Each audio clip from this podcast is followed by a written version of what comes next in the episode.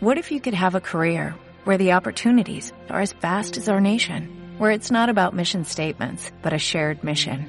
At U.S. Customs and Border Protection, we go beyond to protect more than borders, from ship to shore, air to ground, cities to local communities. CBP agents and officers are keeping people safe. Join U.S. Customs and Border Protection and go beyond for something far greater than yourself. Learn more at cbp.gov/careers. De lunes a viernes, los mejores especialistas, los mejores contenidos, ciencia, salud, amor, dinero, el mejor camino para llegar a tu mejor versión. Escucha el podcast en martadebaile.com. Son las 12.09 de la tarde en W Radio. Le tengo que hacer una confesión a Mario porque no voy a hacerle triquiñueladas a sus espaldas. Pero cuando abrí el programa, Mario Guerra, me pitorqué de risa de ti porque dije, ¿quién puso esta payasada de título? Pues yo. ¿Quieres no tocar ese vals para no terminar bailando tango? Y dije, ah, caray, me salió cómico el señor. Pues ya ves. Pues sí. Pues es que, mira, eh, eh, cuando están eh, de pronto en las relaciones de pareja sobre todo, hay uno que dice, mira, yo mejor no le toco este vals, porque ya sé cómo va a acabar todo. Yo ya mejor no le digo nada, esto ya lo dejamos así, porque ¿para qué le movemos? ¿No? Claro. Ahora, espérate, tengo que abrir ahorita un corchete. A ver. Ok. Me pone muy mal la gente que quiere llevar la fiesta en paz. Porque yo, sanguinaria como soy, si tienen que rodar cabezas, si tiene que haber sangre, si tiene que haber este dolor, ni modo. ni modo, que haya lo que tenga que haber. Sin embargo, les tengo que contar una cosa muy chistosa. No viene muy al caso con lo que eh, vas a contar tú, pero sí viene un poco al caso. A ver. Mi mamá siempre me acuerdo que regañaba a todas mis amigas casadas porque les decía, es que son más brutas, no saben en qué momento se dicen las cosas. Llega el marido agotado hasta la madre del trabajo, extenuado, diría mi mamá, estresado, y en ese momento empiezan. Fíjate que el niño no se quiso bañar y no hizo la tarea y todo el día le estuvo jalando el pelo a la hermana. ¿Por?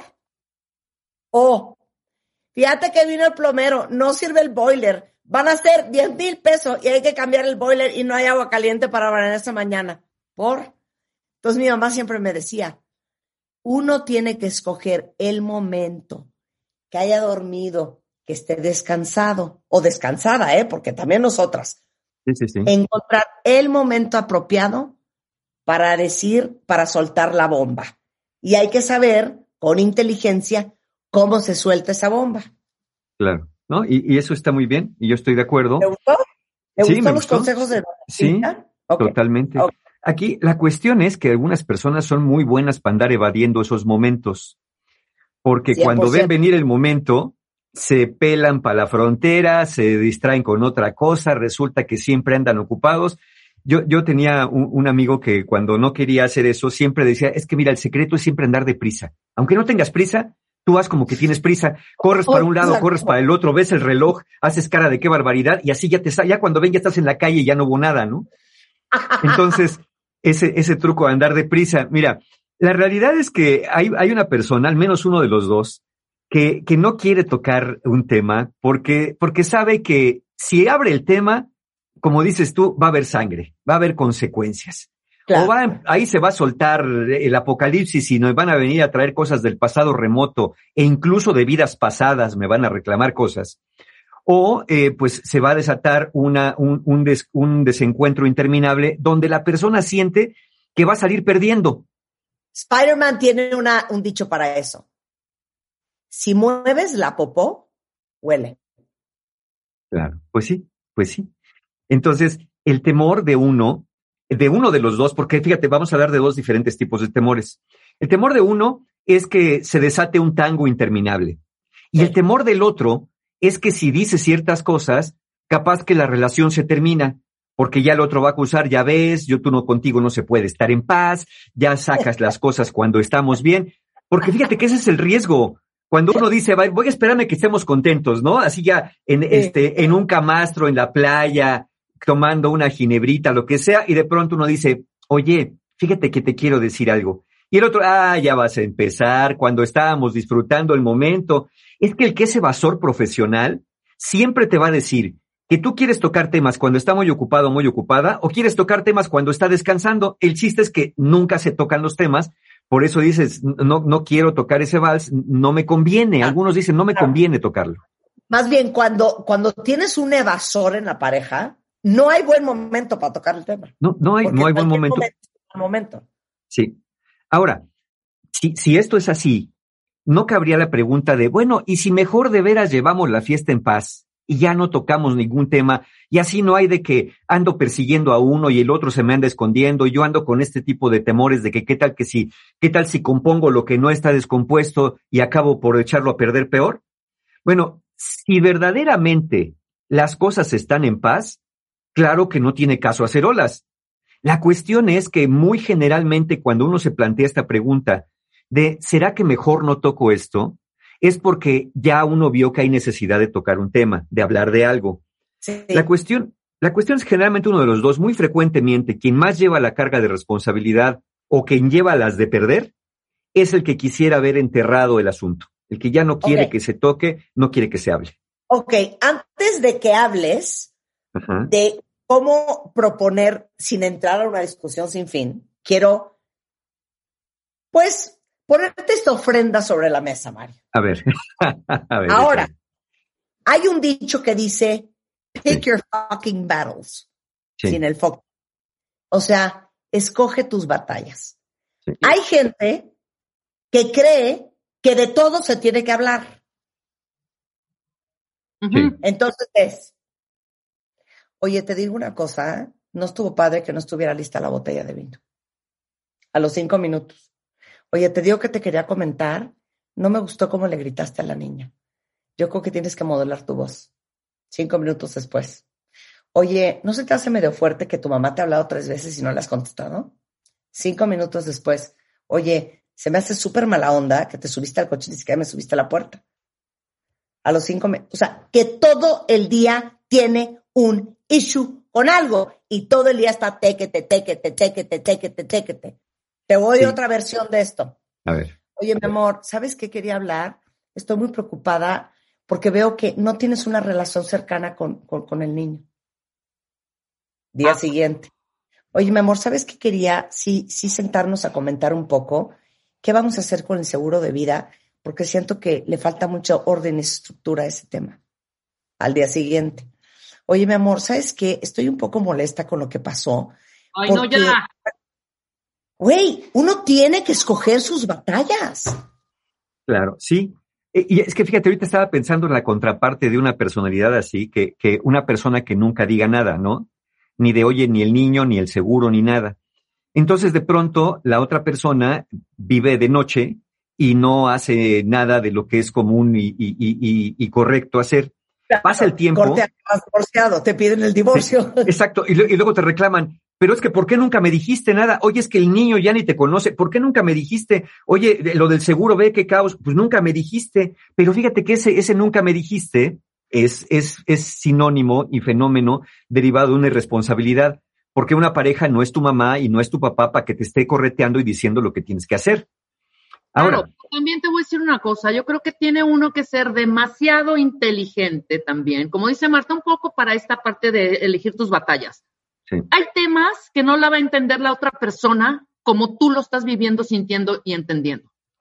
Entonces, no es que quieras desafanar, desafanarte de esa conversación, es decir, no la va a entender, no vamos a llegar a ningún lado, no la voy a poner en la mesa. Punto.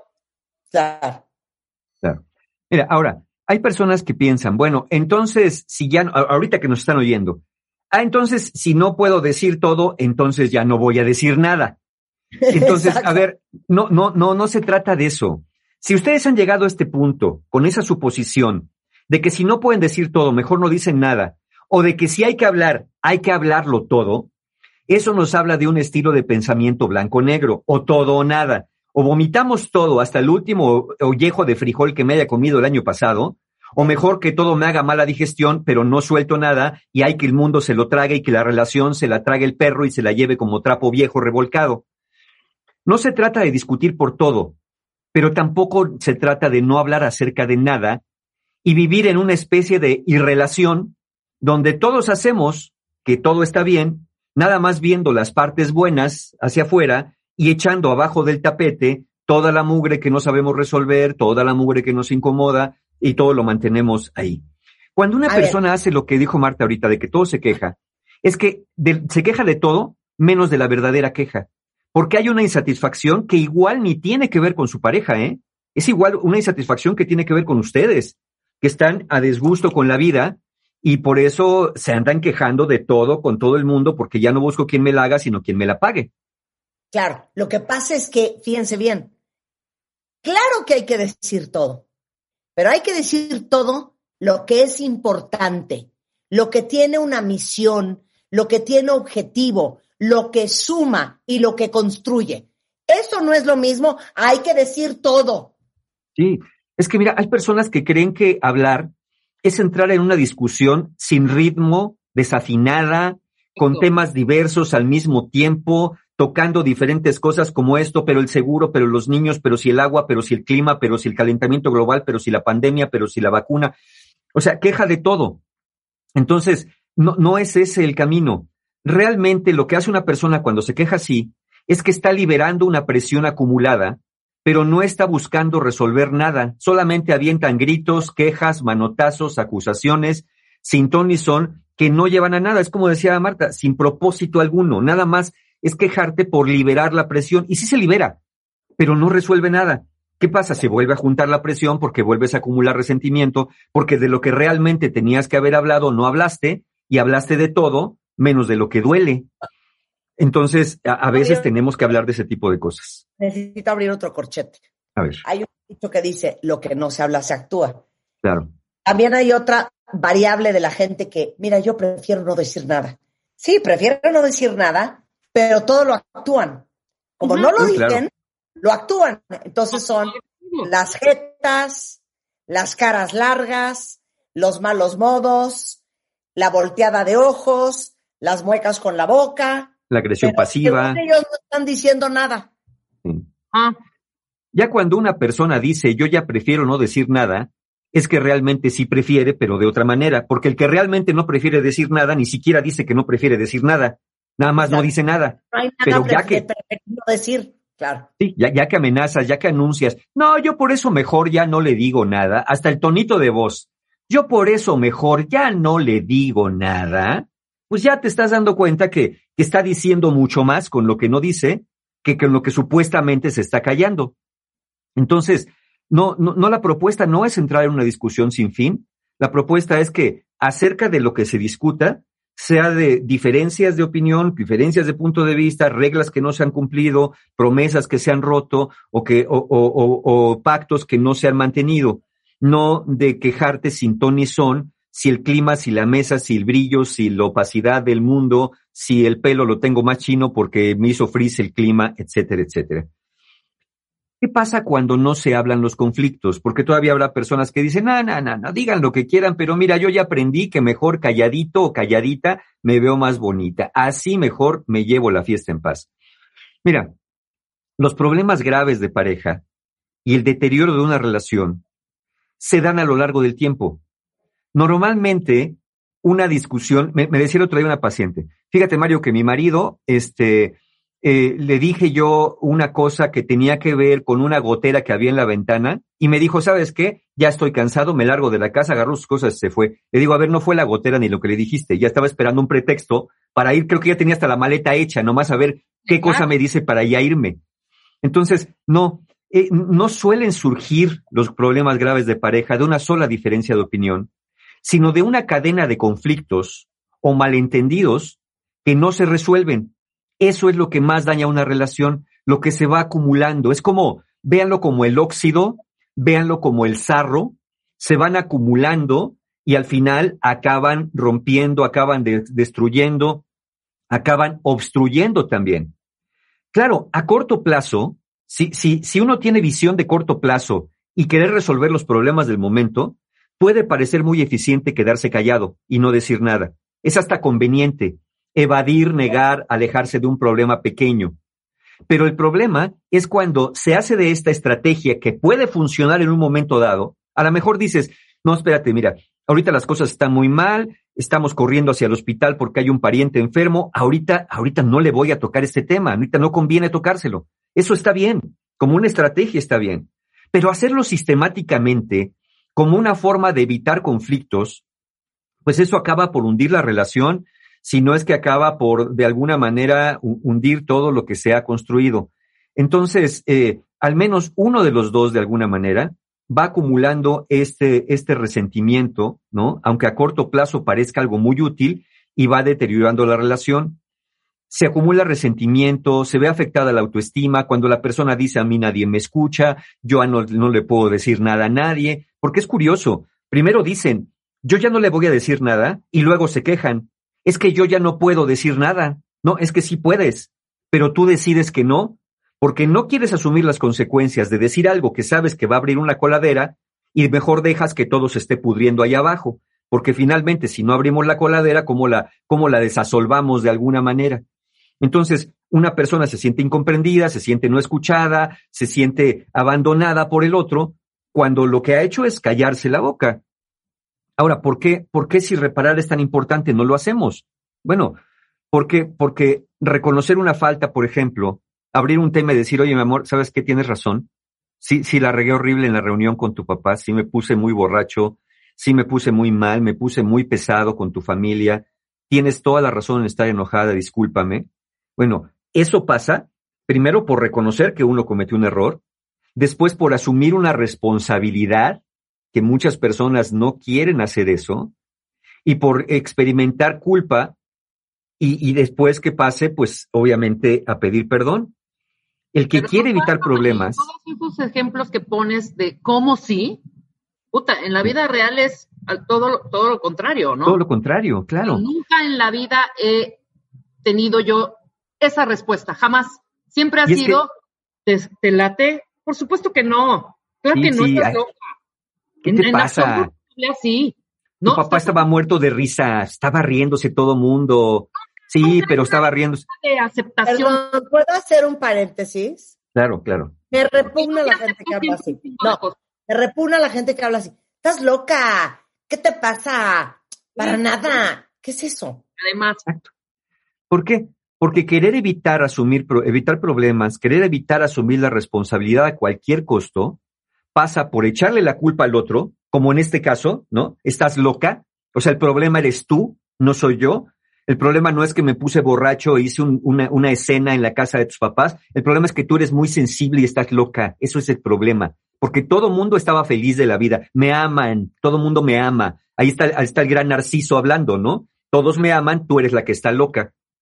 Entonces, no sentir culpa, no sentir remordimiento alguno, querer salir lo mejor librado de la situación, sin importar si eso implica hundir a tu pareja, pues obviamente es algo que, es muy, muy dañino para la relación. Miren, al que le duele algo, lo que quiere es cicatrizar y sanar y ya cerrar la herida. Al que provocó la herida, cuando es narcisista, solo le incomoda que el otro le sangre en las emociones. Ay, no, no, vete con tus heridas ahí llenas de pus, yo no las quiero ver, a mí no me interesa, eso, ese es tu problema. Empezamos a hablar de esa manera.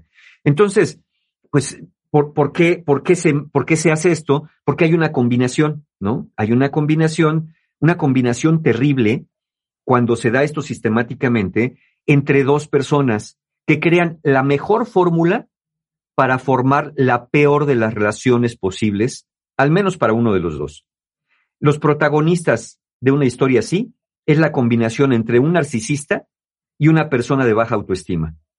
Van a vivir en un constante jaloneo, van a vivir manejando todos los conflictos en silencio y de lo único que van a hablar cuando hablan es para hacer este tipo de escenas de gritos sombrerazos. Estás loca, ¿qué te pasa? Pero tú me voy a alargar porque todo es una tragedia y una desgracia. Ah, ya vas a empezar. Es, ese, ese diálogo, ahí lo tenemos. Eso que le choca a Marta ahorita que acaba de decir, es la respuesta de un narcisista.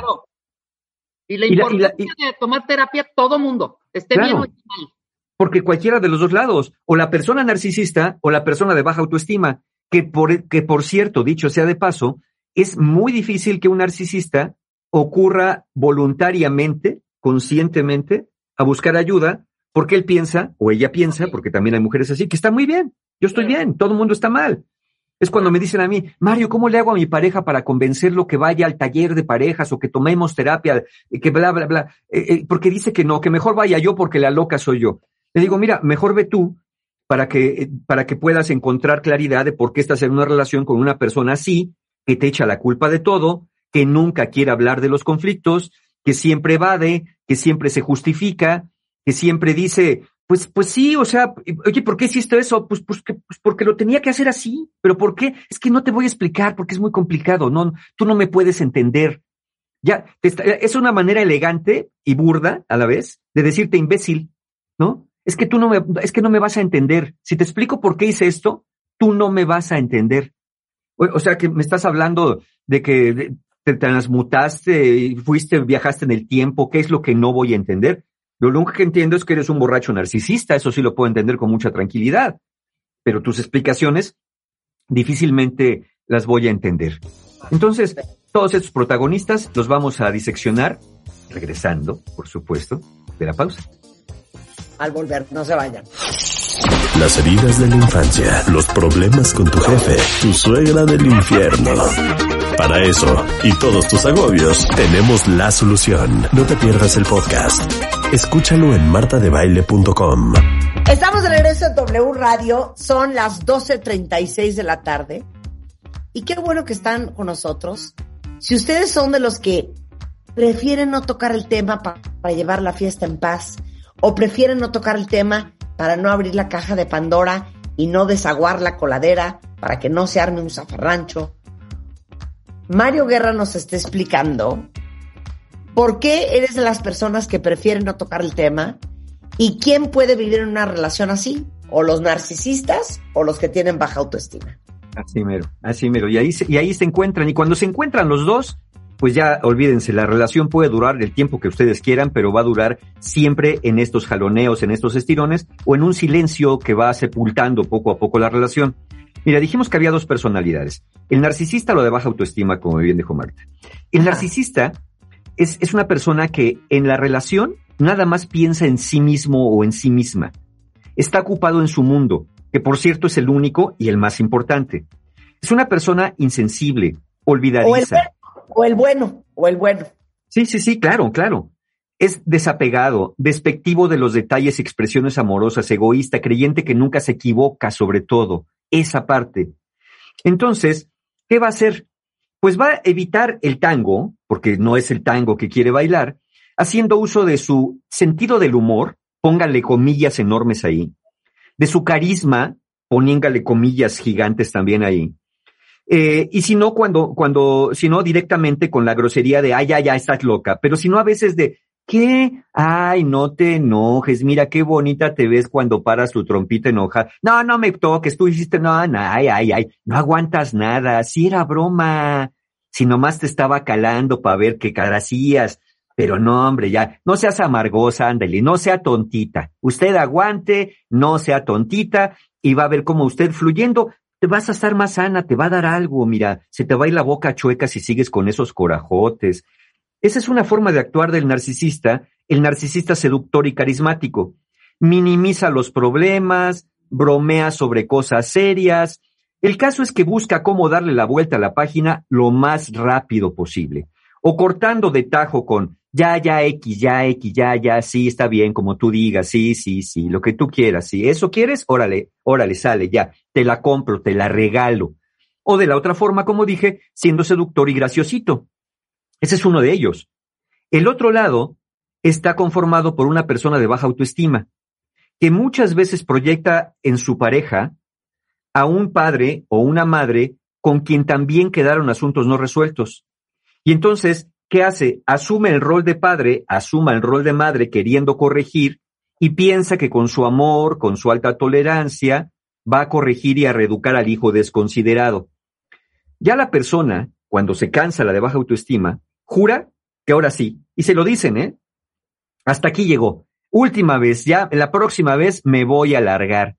Pero esto el narcisista lo ha escuchado tantas veces que dice, así se pone, dice que se larga pero no se va a largar. ¿A dónde va a ir? ¿A dónde quién más va a ir? ¿Quién más lo va a querer? Nadie lo va a querer. Por eso se queda aquí, porque yo soy la única persona que le pueda querer. Es decir, soy inabandonable, diría el narcisista. Y se confirma porque la persona de baja autoestima, evidentemente la realidad es que no importa cuánto amenace, el de baja autoestima vive con una amenaza más grande, la amenaza de que la relación se acabe. Y, por lo tanto, como no quiere que la relación se acabe, puede dar gritos y sombrerazos, pero en el fondo se va a acabar haciendo de la vista gorda, va a echar los conflictos abajo del tapete y así hasta la siguiente ocasión. El resultado es que cada vez que algo evitan, cada vez que alguien cede y reinvierte en la relación, la persona narcisista en su egoísmo aumenta su control, aumenta su poder. Porque dice, no importa cuánto se enoje, al final ya sé que me va a perdonar, al final ya sé que se va a quedar, al final ya sé que aguanto la tormenta y aguantando la tormenta, mira, pasa y me la, paso bomba en esta relación. ¿Por qué? Porque la persona de baja autoestima vive una creencia que es, si esta persona no me quiere, nadie me va a querer, o una creencia que dice, es que ya le he invertido mucho a la relación, ya llevo cinco años, ya llevo diez años, y entonces mientras más tiempo llevan en la relación, sienten que van a perder más si la terminan. Pero la cuestión es que, que le siguen invirtiendo. Eso es lo que no se ponen a ver. Es cierto, a lo mejor no vas a recuperar cinco años de tu vida, pero le vas a invertir otros diez si esta relación no cambia y no es una relación que de alguna manera sea buena para ambos. Entonces, no vale la pena hacernos esta pregunta, no vale la pena mejor un buen baile que una relación fuera de compás, o como se decía antes, no vale más mejor una, una colorada que cien descoloridas. 100%. No, no, no, quiero decir que con esto que la receta universal, si, si una persona no, nunca eh, eh, quiere hablar de los temas delicados, sea terminar la relación. Pero, pero sí valdría la pena una buena pregunta. Ok, no, no digo que terminen. Yo nomás digo, ¿qué haces allí? ¿Qué haces en una relación donde la otra persona, cuando tú quieres hablar de algo, no quiere? Te da la vuelta, te calla, te dice que estás mal. A lo que me refiero es, ¿por qué no has podido establecer límites? ¿Por qué de alguna manera se trata de, de, poder eh, aceptar que el narcisista no acepta los límites, que le es imposible asumir responsabilidades, que pierde el interés en alguien que no se deja manipular y que a lo mejor el interés que tiene en ti es que eres una persona muy, mal, muy manipulable de alguna manera.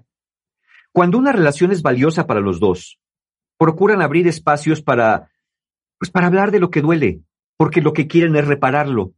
Insisto, el narcisista no, no, no, no le interesa que duela, nomás que no lo embarres de tu sangre, que no lo embarres de tu dolor, es lo que le interesa. No, no, vengas, a, no vengas a quejarte conmigo. Ah, ya vas a empezar.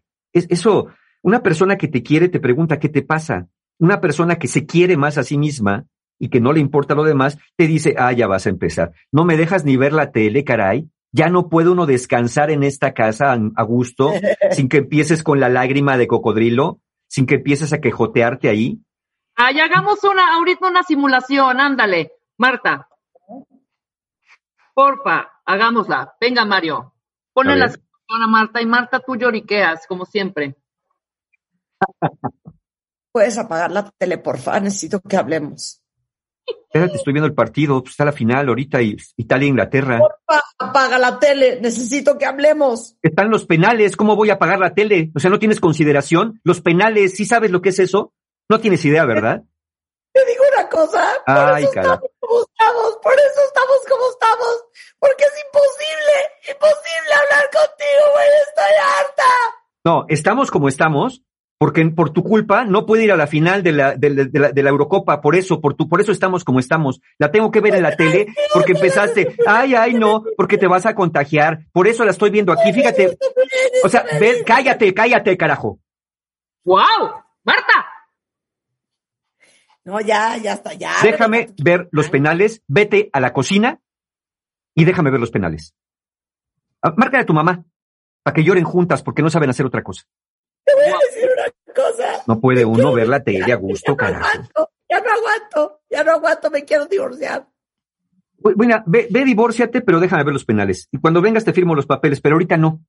¿Sí? Se va a poner bueno esto. Te voy a decir una cosa. este simulacro de nota, la capacidad actoral que tengo, y también denota el potencial de ser una perra que tiene Mario. No, pero esto pasa y es muy común. Ahorita se identificaron un buen de cuentavientes, hombres y mujeres, perdón, que es lo más triste. Ese es lo más, lo más dramático. Entonces, ¿qué podemos hacer? ¿Qué, hacemos? ¿Qué hacemos en casos así? Miren, lamentablemente, voy a decir algo que a lo mejor no está al alcance de muchos. Se necesita la voluntad y disposición de ambos. No es nada más cómo le hago. Si su pregunta es, Mario, Marta, Rebeca, ¿cómo le hago para llevar la fiesta en paz? Nuestra respuesta va a ser, no sabemos, porque ese no es el objetivo llevar la fiesta en paz. El objetivo es que los, los dos tengan la voluntad y disposición para poder de alguna manera reconocer faltas, manifestar inconformidades, reconocer responsabilidades, pedir perdón y perdonar y expresar su deseo de reparar una relación. Y esto pasaría al menos por tres pasos que pueden serles de ayuda. Pero lo tienen que hacer los dos, porque si lo hace nomás uno, ya sé que lo va a hacer el de baja autoestima y el narcisista no lo va a hacer. Primero, dejen de hablar y escuchen al otro. ¿Se fijaron lo que pasó ahorita entre Marta y yo? Empezamos a hablar al mismo tiempo. Porque parece ser que el que grita más fuerte o el que llora más duro o el que pone el alto del ya cállate es el que tiene el poder. Pero acuérdense que en una relación de pareja, el poder no debe ejercerse por ninguno de los dos en exclusividad. El poder es de los dos. El poder llegar a acuerdos, el poder sentarse a conversar, el poder escucharse. Entonces, uno, dejen de hablar y escuchen al otro. Y esto se lo hemos dicho, pero se los vamos a repetir hoy. Hable, habla tú, tú que nos estás escuchando, cuenta viente, habla de modo que tu pareja quiere escucharte. Y escucha de manera que tu pareja quiera seguir hablando. Porque si mientras tu pareja habla, le das el avión, te volteas para la pared, o, si, o haces burla, o, gritas y, e insultas, ya no va a querer hablar. Entonces, escucha de manera que tu pareja quiera hablar y habla de modo que tu pareja quiere escuchar. Se trata de entender qué pasa por la cabeza de tu pareja, no de educar, corregir o buscar culpables. Y me preguntarán, ¿y si el otro no quiere hablar, Mario? Y si ya le dije a mi pareja, ándale, habla, ya viste, ya te puse el podcast del programa de Marta, ya ves que hay que hablar, ándale, habla, y la persona nomás no responde. Y te dice a mí no me vengas con, yo no, o no dice nada, se queda así, que, bueno, le puedes dar espacio y tiempo, pero no demasiado espacio y no demasiado tiempo. Si sistemáticamente uno de los dos se niega a hablar y además argumenta que no hay ningún problema, que quien tiene los problemas eres tú, esa es una muy mala señal para su relación. Tan mala como para así plantearte qué demonios estoy haciendo aquí. Segundo punto, identifiquen lo que lastima a cada uno, porque ya dijimos, cuando te quejas de todo, realmente no te estás quejando de lo que verdaderamente te duele te quejas de otras cosas porque lo que tienes que manifestar es tu desacuerdo. Bueno, es muy frecuente. Esto tiene que ver muchas veces con cosas que lastimaban desde la infancia, a las que siguen siendo muy sensibles. Por ejemplo, si de chiquito te criticaban, hoy eres muy sensible a las críticas de tu pareja. Si de chiquito de chiquita en la infancia sentías que te rechazaban o se burlaban, hoy eres muy sensible a la sensación de rechazo y a las burlas que puedas sentir de tu pareja. Entonces, se trata de que identifiquen y decirle a la pareja, mira, no, no hagas esto porque cuando haces esto me duele mucho. Cuando te ríes así, cuando te burlas, cuando me dices que me calle, más allá que es una falta de respeto, a mí en lo particular me hace recordar que eh, cuando era niño, cuando era niña, esa era la actitud que tenía mi papá y mi mamá. No en balde me estoy relacionando contigo, ¿verdad? También se ha dicho, sea de paso. Algo encontré en ti que me dijo, de aquí soy. Entonces, es, es decir lo que duele y que fíjate qué paradójico. Muchas personas me dicen, no, Mario, es que no lo quiero decir donde me duele porque ahí me va a pegar. Si cuando alguien le dice dónde te duele, te pega ahí, también planteate qué haces en esa relación. Porque una buena relación es donde a tu pareja le dices dónde te duele y tu pareja evita tocar allí. Evita tocar ahí porque sabe que no se va a burlar, no va a criticar, no te va a callar, no va a, evadir responsabilidades porque sabe que eso te duele cuando, cuando quiere estar en esa relación. Entonces, cuando uno de los dos toca la herida del otro, las heridas se agravan y se abren fácilmente dentro de una relación íntima como la de pareja. Para hacer que la herida se detenga y deje de sangrar, hablen y dile a tu pareja qué es lo que está haciendo que te lastima tanto. Y también indaga qué cosa de lo que tú haces puede ser que le esté lastimando a tu pareja y hagan un trato para dejar de lastimarse mutuamente. Pero aquí viene la salvedad. Si a pesar de haberle dicho a tu pareja lo que te duele, insiste en lastimarte de la misma manera, es también otro factor para reconsiderar qué estoy haciendo en esta relación. Y el último elemento, sean claros con sus deseos, necesidades y establezcan un plan de acción. Es decir, qué es lo que cada uno quiere, qué es lo que cada uno, cómo le gustaría a cada uno que las cosas fueran diferentes, qué está haciendo falta desde tu punto de vista. Esas son las discusiones que no tenemos. ¿Qué me está haciendo falta? Por ejemplo, ¿qué pasaba antes cuando empezamos esta relación que ya no está pasando, que extraño mucho? ¿Qué cosa no pasaba cuando empezamos esta relación que hoy pasa y no me, y no me parece tolerable? ¿Qué extraño más de lo que tú hacías que ya no haces para mí? ¿Qué cosas haces hoy que antes no hacías que me están lastimando? Ese tipo de conversaciones tienen que abrirse para que el otro sepa con claridad qué es lo que está pasando en la vida del otro con relación a, la relación, de alguna manera. ¿Cómo van a crear un espacio para escucharse y reparar? Tienen que desarrollar alguna estrategia para conversar. Pero todo esto último es muy complicado si uno no quiere ceder, si uno no quiere renunciar al control para pasar a un comportamiento adulto, donde se trata de dar y recibir, reconocer y no nomás acusar, como el niño inmaduro de, este, él me pegó, él me quitó mi carrito, es que tú me hiciste, es que tú eres el sensible. Entonces, algo que puede costar mucho trabajo al narcisismo, al narcisista que se ha comportado por años de esa manera como un niño irresponsable, es soltar ese poder. Entonces, buscar ayuda en este paso puede ser necesario. Hay personas que me han dicho, y, y me lo dijo hace poco una persona, Mario, estoy dispuesto a hacer lo que sea, lo que sea, con tal de reparar y rescatar mi relación. Pero después empezó a faltar a las sesiones de terapia. Se rehusaba a aceptar propuestas de su pareja.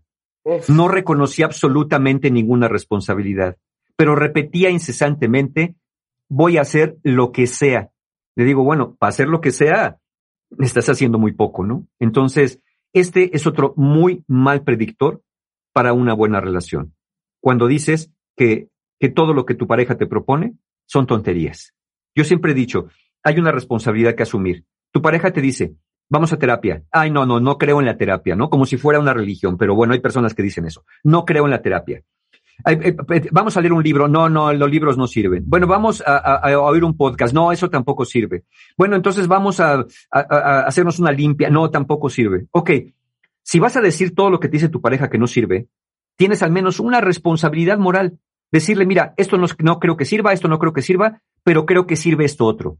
Pero cuando nada más dices, esto no sirve, esto es ridículo, esto es una tontería, yo no voy a hacer esto, y no propones nada, sí, sí tendrían que plantearse qué hacen en una relación así. Cuando te cierran todas las puertas y no te abren ni siquiera una ventana para poder respirar y para poder tener la esperanza de que esa relación realmente mejore. No van a mejorar por sí mismas cuando una relación está así de deteriorada. Ya lo dieron cuenta bien. ¿Sabes qué? hay que hacer un programa, ya quedamos en el corte comercial. Sí. Que se llame ¿Por qué mi pareja no acepta? ¿Por qué mi pareja no acepta nada? Nunca quiere aceptar nada. Vamos. Eso, de eso vamos a hablar la próxima semana. Va. ¿Tenemos curso pronto? Seguro que sí. Mira, tenemos justamente para, para estos comportamientos infantiles, inmaduros, que dicen, bueno, ¿y por qué mi pareja se comporta así? ¿O por qué yo soporto estas cosas? Tenemos dos talleres el próximo fin de semana. El 17 de julio, el sábado, Sanando heridas de la infancia. Es un taller para que dejes de proyectar a un padre o una madre en una pareja. Pues claro, ¿quién quiere abandonar a su papá y a su mamá? Sobre todo cuando se siente infantilizado. Nadie. Entonces, poder autorreparentalizarte es fundamental. Heridas de la infancia. Y el otro día, fortaleciendo tu autoestima. Porque si, tienes una buena autoestima, no hay narcisista que se te ponga enfrente. Cuando tu autoestima es baja, vas a acabar cediéndolo todo. Ese es el domingo 18 de julio. El 25 de julio, Los Hombres de tu Vida, un taller para mujeres para aprender a relacionarse con lo masculino de una manera distinta, ni de la dominancia ni de la sumisión. Y por supuesto, para aquellos que sientan la necesidad y que creo que es una muy buena oportunidad, tenemos el taller de parejas, mi taller de parejas, la ciencia y arte de ser pareja, el sábado 31 de julio. Y, y es un taller que, donde les damos herramientas para conversar sin acabar peleándose sin acabar desgarrándose. Es, es un taller que, donde puede ser que conversen como nunca han conversado y es una muy buena oportunidad. Y eso es el 31 de julio y al otro día el poder del perdón, ya nomás por no dejar. Y toda la información, como siempre, en la página de mis amigos de encuentrohumano.com. Gracias, Mario. Qué diversión. Cómo me fascina agarrar el chongo contigo. No, y espérate lo que viene el martes. Uy, el martes va a estar chupete. Acuérdense, el martes vamos a hablar de las parejas que no aceptan nada. Sí. Ni lo obvio lo aceptan. Va. Un beso, Mario. Gracias. Igual, bye. Dios. Oigan, cuentavientes, antes de irnos, eh, para todos ustedes que tengan una idea de negocio rondando en la cabeza y no se han animado a echarla a andar, ¿Se acuerdan que hace unos días salí a comer con la Cool Mom, que ganó el concurso del 10 de mayo, eh, con la mejor foto con los lentes Marta de Baile Eyewear? Bueno, me fascinó su historia porque me recuerda que vale mucho la pena seguir tu instinto y hacer realidad tu sueño. Yo quiero recordarles que las cosas hay que hacerlas con miedo, como quieran, pero hay que hacerlas. Eso les digo siempre. Y no hay pretextos porque según datos de la OCDE, que es la Organización para la Cooperación y Desarrollo Económico, en México el 89% de los negocios inician con ahorros propios, que si con el guardadito, que con una tanda, que el aguinaldo o lo que sea, pero se las ingenian para lograrlo. Y con más razón hoy en día, que ya somos unos expertos en compras por Internet y ahí el mundo es el escenario de su negocio, para que su negocio crezca es básico que puedan hacer envíos internacionales, que no se limiten a pensar en su ciudad, en su estado o en su país. Tiene que ser internacional porque estamos en un mundo global y hay un sinfín de oportunidades allá afuera. No saben las de cosas que yo compro de pequeños productores alrededor de todo el mundo gracias a que tienen la opción de hacer, por ejemplo, envíos a México. Así es que si son de los que tienen el valor de emprender y trabajar todos los días para hacer crecer su negocio, Stronger de FedEx es para ustedes. Y además tiene beneficios súper bien pensados para los emprendedores. Si entran a strongerpromo.com, stronger de más fuerte, promo.com, regístrense, inscriban sus guías de envíos internacionales para participar y ganar los programas que transforman su cuerpo y mente. Pueden escoger entre entrenamiento funcional, nutrición, yoga, meditación. Si su mente y su cuerpo están fuertes, su negocio también estará. Y recuerden, entre más guías internacionales registren, más oportunidades tienen de ganar. Cada envío internacional los hace más fuertes. Cortesía de FedEx. Toda la información en strongerpromo.com. Con esto de regreso mañana en punto de las 10. Adiós. De lunes a viernes. Los mejores especialistas, los mejores contenidos, ciencia, salud, amor, dinero, el mejor camino para llegar a tu mejor versión. Escucha el podcast en martadebaile.com. ¿Te preocupas por tu familia? Entonces, ¿por qué darles solo huevos ordinarios cuando pueden disfrutar de lo mejor? Eggland's Best, los únicos huevos con ese delicioso sabor fresco de granja, además de la mejor nutrición, como 6 veces más vitamina D, 10 veces más vitamina E y 25% menos de grasa saturada que los huevos regulares, además de muchos otros nutrientes importantes. Así que, dales los mejores huevos. Eggland's Best, mejor sabor, mejor nutrición, mejores huevos.